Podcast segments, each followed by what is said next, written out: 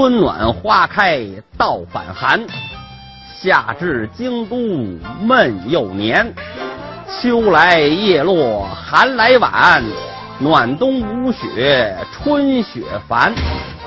为了让我这个发型更加清爽啊，昨天呢，我去楼下的理发店，想要好好的刮刮头。一进门啊，一个新来的伙计连眼皮都没抬，就到里边拿毛巾去了，嘴里还不闲着：“先生，你染发吗？”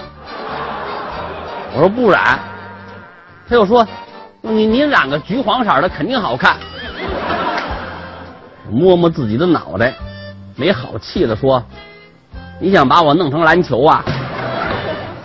要不然您染个深棕色的，洋气。”不对，往地下一扔，我就是保龄球。他还不死心，干脆您来一翠绿色的，时尚。这还差不多，夏天正好是西瓜成熟的季节。等伙计拿着毛巾出来，看见我。也觉着很尴尬，哟，那个不好意思，没注意您是光头，我们店里有香，要不帮您点六个点儿？你说我招谁惹谁了？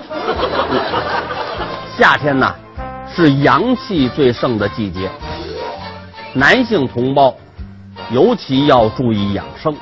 根据我的亲身经历呀，理光头是男同胞夏季养生的一大法宝。独特的发型在这个季节是最具有优势的。自打我脑袋上的绿洲沙漠化之后啊，我们家的这个跳蚤、虱子明显减少。您想想，连头发这样适宜生长的温床都没有了，他们哪还有立足之地呢？苍蝇落在我脑袋上能饿死，我连头皮屑都没有。蚊子落在我脑袋上。脚底下打滑，立马摔骨折了。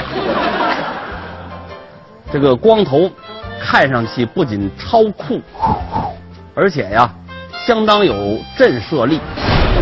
因为但凡瞅见光头的人呐，别人都会以为是道上混的，进而向你投来一抹敬畏的目光。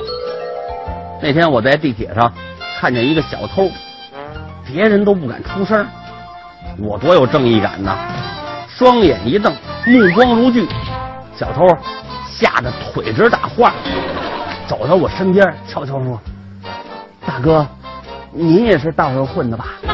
小弟初来乍到，贵宝地，您多包涵。等会儿下车，咱俩把钱分了。”得，拿我当贼头了。